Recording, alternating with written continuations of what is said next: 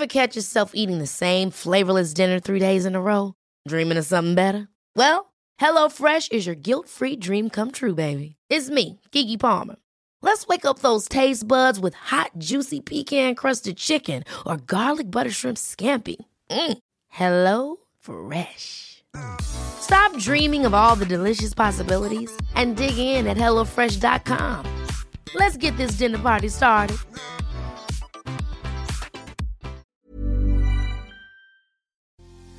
Tal vez te hayas dado cuenta que es muy difícil para ti superar un duelo. No importa si fue una relación de 2, 3, 4, 5 años o fue un casi algo que duró dos semanas y aún así estás en cama completamente destrozado, destrozada. Esto tiene un nombre, se le llama síndrome de abstinencia emocional y en este episodio voy a explicártelo. Así que por favor, ponte cómodo, ponte cómoda, porque ya estás en. Hola, ¿qué tal? Yo soy Roberto Rocha y estoy muy contento de que estés por acá en esta semana especial de Cerrando Ciclos. El día de hoy vamos a hablar del tema de la abstinencia, del síndrome de abstinencia emocional, que es algo que lamentablemente muchas personas han sentido en sus vidas o que lamentablemente en este momento lo estás viviendo y que significa que estás pasando por el duelo de una forma más allá de lo esperado, que te está doliendo mucho, que te está costando mucho, que cada día pareciera que es peor al de ayer. Y, esto tiene su sentido, ¿sabes? O sea, no, no te acontece única y exclusivamente porque sí, no te acontece única y exclusivamente a ti. Esto le puede pasar a muchas personas que lamentablemente pues no estaban preparadas para el término de su relación y que probablemente esto fue llegando de poco a poco, pero igual de doloroso, o que fue de la noche a la mañana, me di cuenta de la infidelidad, me di cuenta de una mentira, me di cuenta de que la relación ya no funcionaba, o vino la otra persona a decirme que nuestra relación ya no daba para más y eso empieza a provocar este proceso de duelo, pero para estas personas que son mucho más sensibles, que son mucho más, eh, que les cuesta más el poder sobreponerse a este tipo de situaciones, es probable que estén entrando en este síndrome de abstinencia emocional. ¿De dónde viene esto? Bueno, es muy similar a cuando una persona que ha consumido drogas por mucho tiempo, que ha tenido el exceso del alcohol por mucho tiempo, de la noche a la mañana lo deja de consumir. Y al dejarlo de consumir, todas aquellas sustancias que su cuerpo segregaba y obtenía de ese consumo, esa felicidad, esa, esa tranquilidad, esa relajación, al momento de ya no estar, el mismo cuerpo lo necesita porque, porque ha estado tanto tiempo, porque esas sustancias han corrido por mis venas por tantas ocasiones que al día de hoy yo ya no sé cómo estar tranquilo si no tengo esta droga, si no tomo este alcohol. Eh, ¿Por qué? Porque mi mente y mi cuerpo ya no solamente es mi mente, o sea, no es una cuestión de me gustaría, me encantaría, no, ya es un tema de mi cuerpo lo necesita.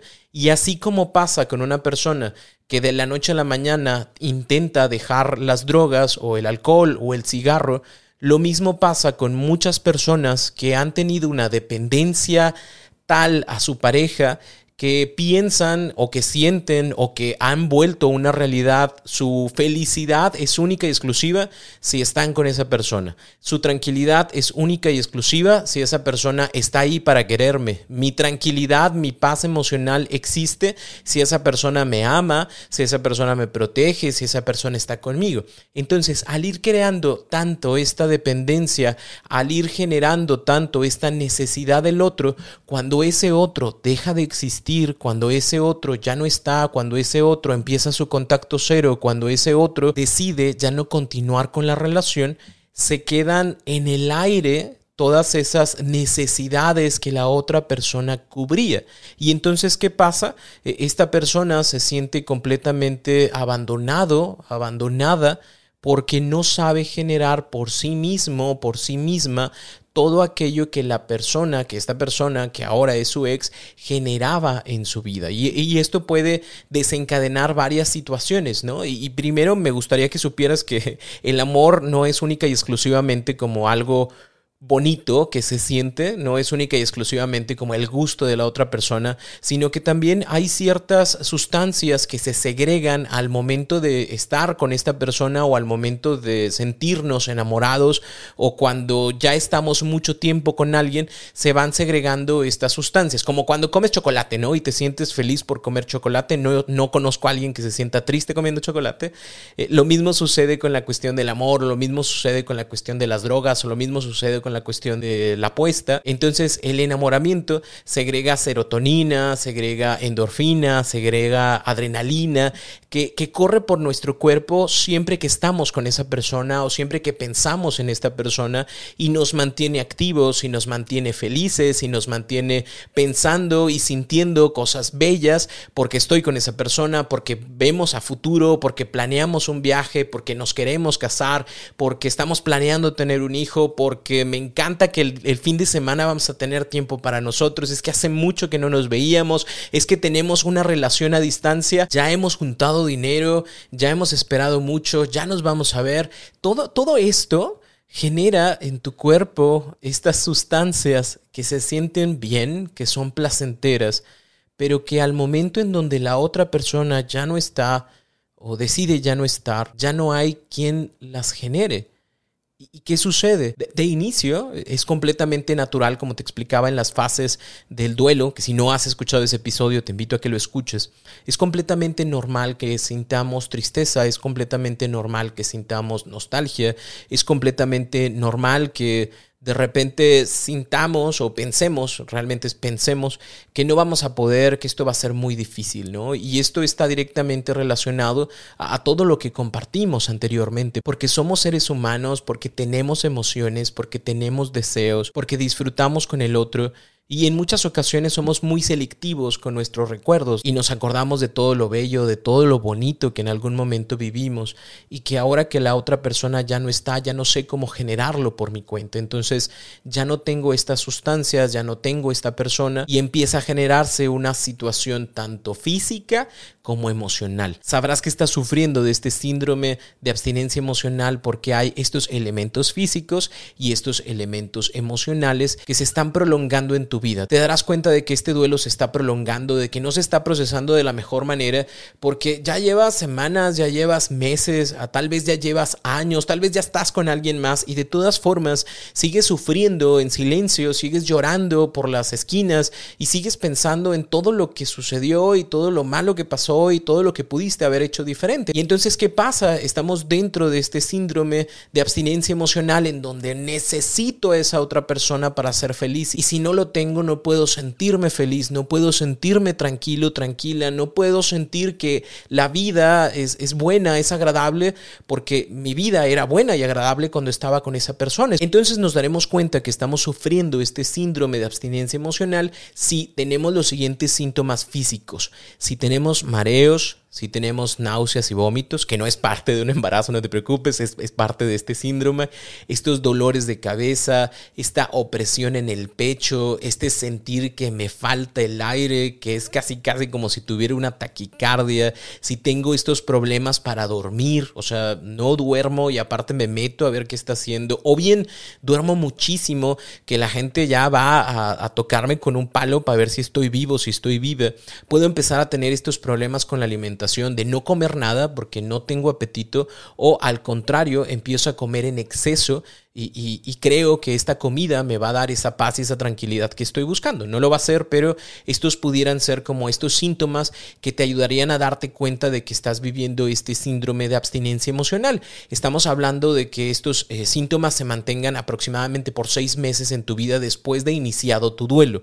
Es completamente normal si a la semana eh, terminó hoy tu relación y el día de mañana no tienes ganas de comer. Está bien, no te culpo, es completamente normal. Es completamente normal que te duele la cabeza a lo mejor los primeros días. Es completamente normal que como te diste cuenta de, de una infidelidad o de una mentira, sientas que te falta el aire y cómo es posible. Y es completamente natural porque estás llorando tanto y estás jalando tanto aire que, que llega un momento hasta donde te mareas, ¿no? Y donde tienes estas ganas de vómitos. Las primeras semanas son completamente normales, el primer mes te lo paso, pero si ya estamos hablando de que esto nos está durando cerca de seis meses y más, entonces ya estamos en una situación que es importante que empecemos a atender. Estos son los síntomas físicos. Los síntomas emocionales es que existe una angustia constante de qué va a pasar conmigo, de qué va a ser de mi vida, de qué va a suceder con la otra persona, de qué va a pasar si se encuentra alguien que realmente lo ame o la ame como él cree que se merece y entonces ya no regresa a mis brazos? ¿Qué pasa si se da cuenta de que perdió el tiempo conmigo y nunca más vuelve a buscarme? ¿O qué pasa si yo me quedo solo, sola para siempre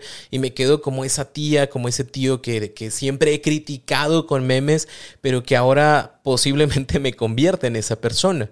Otro síntoma es la tristeza, la melancolía, la nostalgia exagerada. ¿sí? Es completamente normal que exista durante las primeras semanas o los primeros meses, pero una persona que está sufriendo el síndrome de abstinencia emocional es, es todo el tiempo. O sea, la cuchara que estoy viendo me recuerda a esta persona y empiezo a llorar. Eh, la puerta, porque me dijeron, por favor, tráete las llaves para abrir la puerta, es como yo me acuerdo cuando él abría la puerta por mí o cuando ella me dio este relicario para ponerlo en mis llaves si esto es muy constante, si todo el tiempo estoy asociándolo con esta persona, es probable que ya esté metido en este síndrome de abstinencia emocional.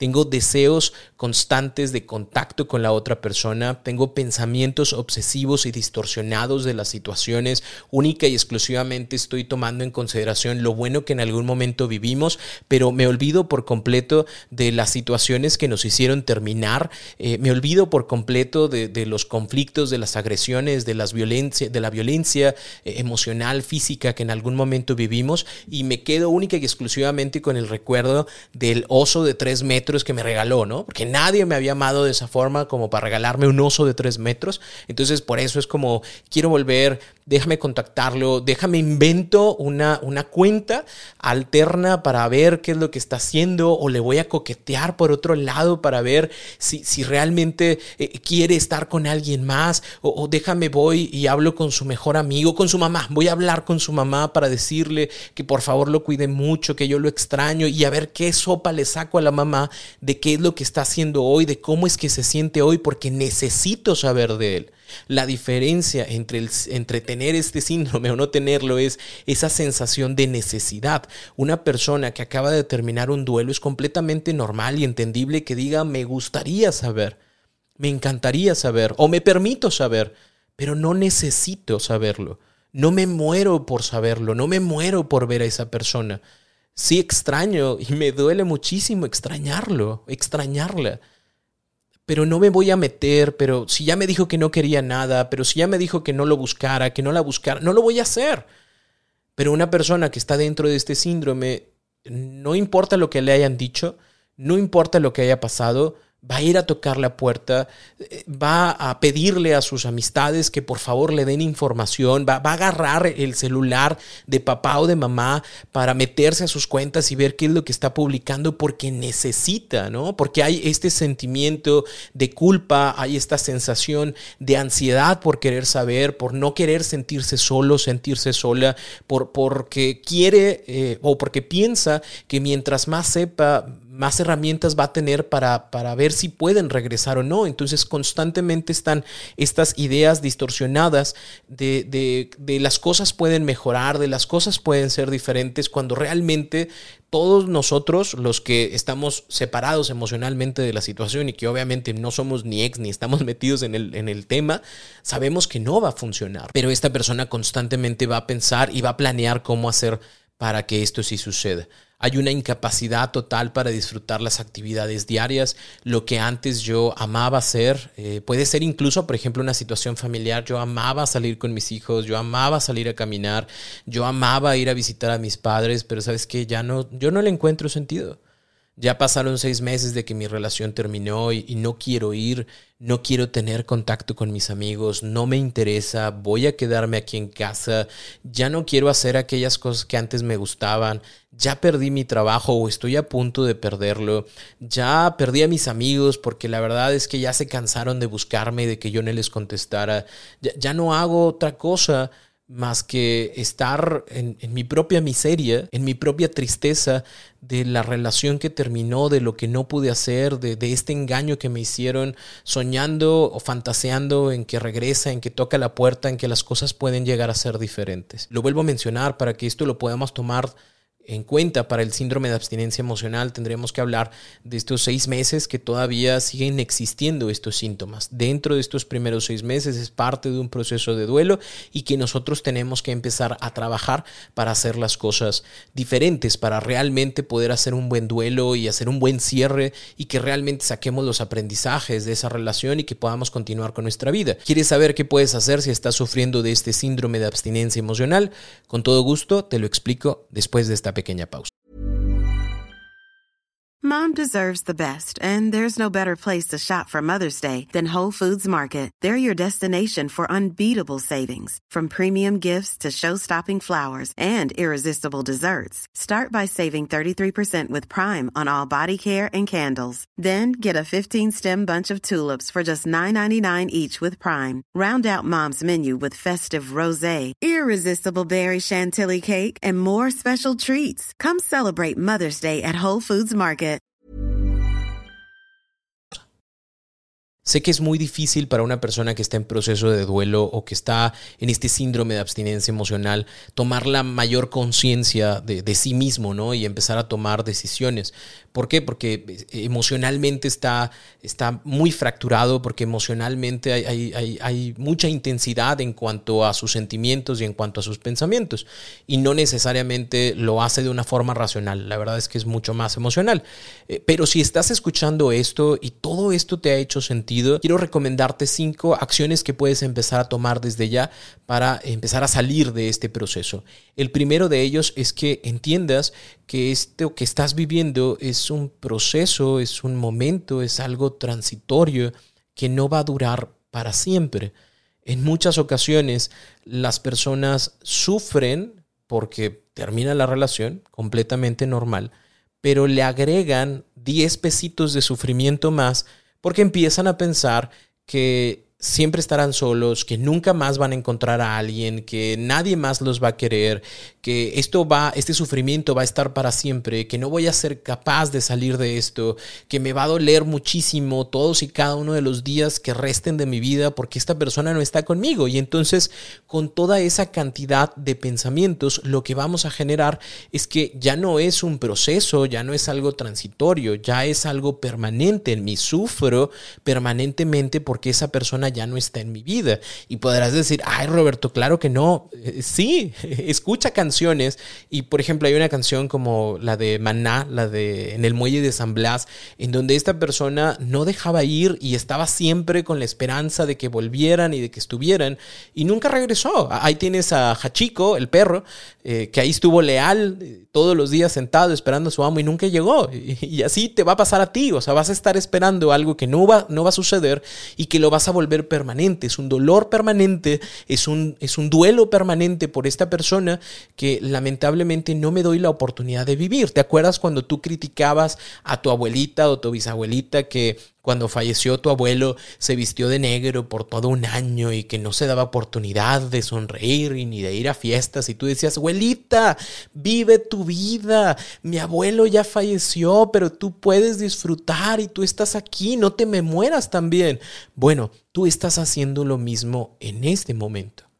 Tú estás viviendo o estás convirtiendo este duelo transitorio, porque debería de ser transitorio, en un duelo permanente en donde no disfrutas, en donde no conoces, en donde piensas que siempre y todos y cada uno de los, de los días que vayas a vivir, los vivirás de la misma forma. Entonces, por favor, desde ahorita, quiero que sepas que esto es una situación transitoria, que es momentánea y que este dolor que sientes hoy no será el mismo que vayas a sentir en dos semanas, ni en un mes, ni en cuatro meses. Todo esto va a ir bajando si tú también vas aprendiendo a aceptar la situación y a dejar ir de poco a poco. El punto número dos es revisar la calidad de nuestros pensamientos. Como te decía ahorita, lamentablemente en muchas de las ocasiones lo que nos sucede y lo que nos pasa es que vamos agregando estos temas eh, o estas ideas o estas fantasías negativas, catastróficas de todo lo malo que nos va a suceder o de todo lo bueno que está viviendo la otra persona sin nosotros, ¿no? Y entonces la otra persona ya me superó, es más feliz, yo me voy a quedar solo, eh, yo, yo pensaba que íbamos a estar juntos para toda la vida, es que yo me acuerdo que habíamos dicho que al perro que íbamos a tener le íbamos a poner Luca y yo me acuerdo que eh, alguna vez prometimos que íbamos a ir a Cancún y nunca más voy a ir a Cancún porque maldito Cancún nunca pudimos estar juntos ahí. Y, no tiene que ver con eso. Esto es todas las ideas que cruzan por tu mente, pero que son ideas no realidades. Y al momento en donde yo las empiezo a ver como realidades, entonces empiezo a sufrir más. Date la oportunidad de escribir todas las ideas distorsionadas que en este momento pudieras llegar a sentir, a pensar, y ponlas en una libreta. La libreta, mi libreta de las frustraciones, mi libreta de las ideas distorsionadas, y escríbelas, ¿no? Con toda la intención de que tú después, eh, no sé, un día después o dos, tres días después las leas y, y ahora con un poquito más de razón digas, a ver, ¿Qué tan cierto es esto que estaba pensando? O sea, ¿realmente me voy a morir si la otra persona no está conmigo? Pues, la neta no, o sea, me duele muchísimo, pero no me voy a morir.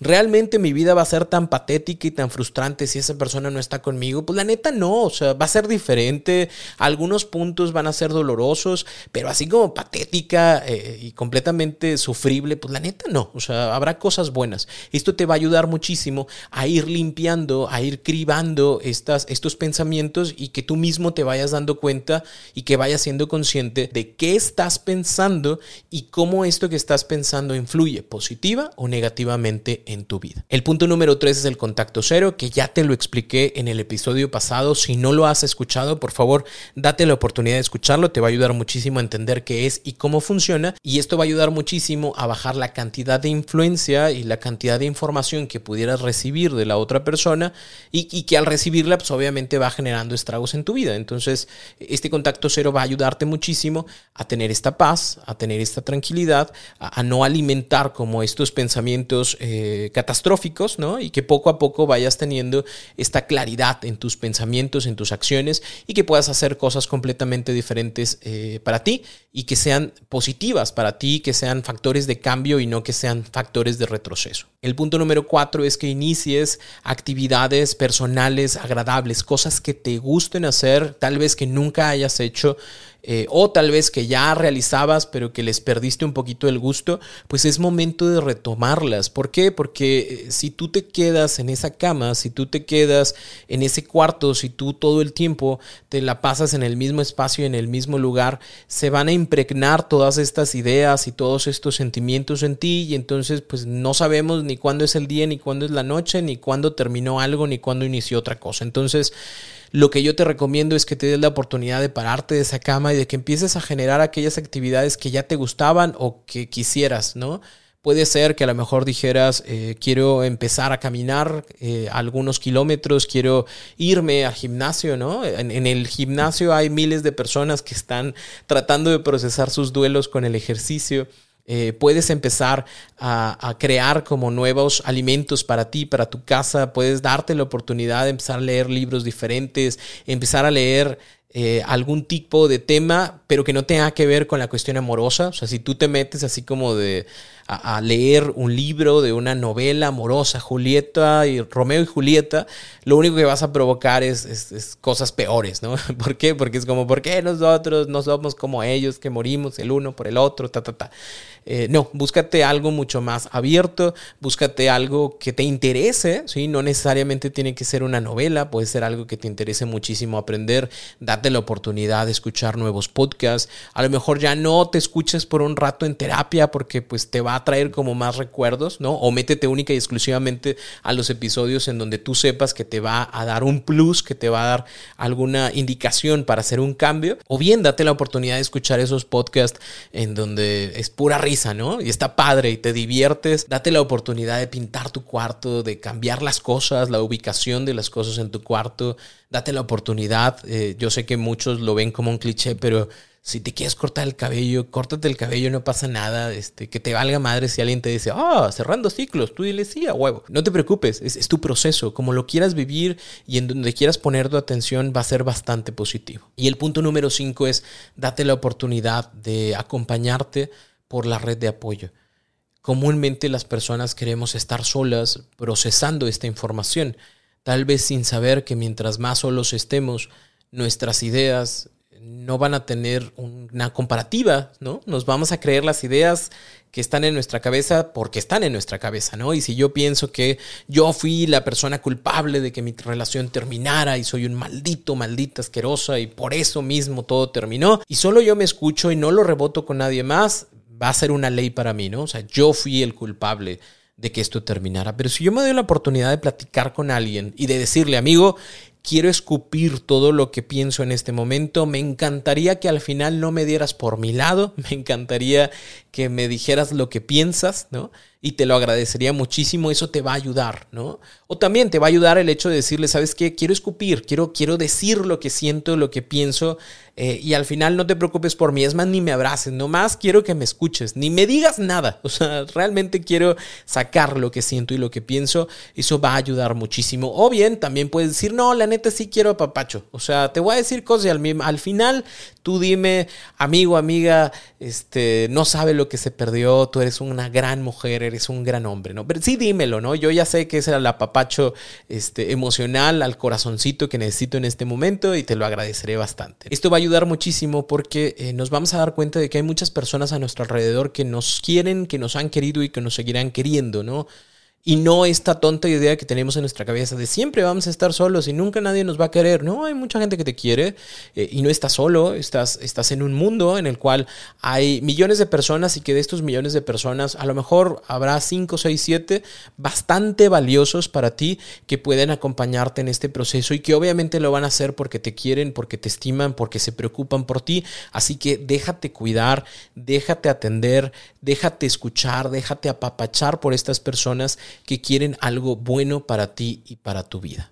Espero y deseo que toda esta información te esté ayudando muchísimo. Recuerda que esta semana vamos a tener estos cinco episodios uno tras otro en estos días para que tú sepas cómo procesar este, esta situación de duelo. Sé que no es una cuestión sencilla y lo sé porque acompaño a muchas personas en estos procesos de duelo. Lo sé porque yo también tuve mis propios procesos de duelo. Creo que todos al menos alguna vez en su vida han terminado una relación o les han terminado una relación. Así que creo que todos sabemos exactamente eh, dónde cojeamos y cuáles las situaciones que se nos complican. Y si esto te está ayudando, la verdad es que yo me doy por bien servido. Si quieres tener todavía más información, si quieres conocer más técnicas, dinámicas, acciones que puedas empezar a generar o formas de cambiar tus pensamientos y emociones sobre este tema en particular, te recomiendo que te des la oportunidad de iniciar el taller Cerrando Ciclos. Lo vas a encontrar en www.robertorocha.com.mx diagonal talleres en línea, un que puedes realizar desde donde te plazca, en el horario que mejor se te acomode y que te va a ayudar muchísimo en este proceso de duelo para poder ir entendiendo muchas cosas que estás viviendo, para que puedas ir superando poco a poco tus etapas y, sobre todo para que llegue el momento en donde tú puedas decir, ¿sabes qué? Yo siento que he superado mi relación pasada o yo la verdad agradezco lo que fue, eh, tomo todos los aprendizajes que se pudieron generar en mi relación, perdono, dejo ir y me siento en la paz y en la tranquilidad de estar el día de hoy conmigo y saber que eso está bastante bien. Así que si quieres ser parte de esto, recuerda www.robertorocha.com.mx diagonal talleres en línea. Ahí vas a encontrar el taller Cerrando Ciclos. Yo soy Roberto Rocha y nos escuchamos el día de mañana con el cuarto tema que es planes de contingencia para días malos, en donde te voy a enseñar qué puedes hacer para estos días que pesan más, para estos días que duelen más. Así que nos escuchamos por acá en esta semana especial de Cerrando Ciclos. Para mí un gusto, un placer poder acompañarte y por favor, ponte cómodo, ponte cómoda, porque ya estás en terapia.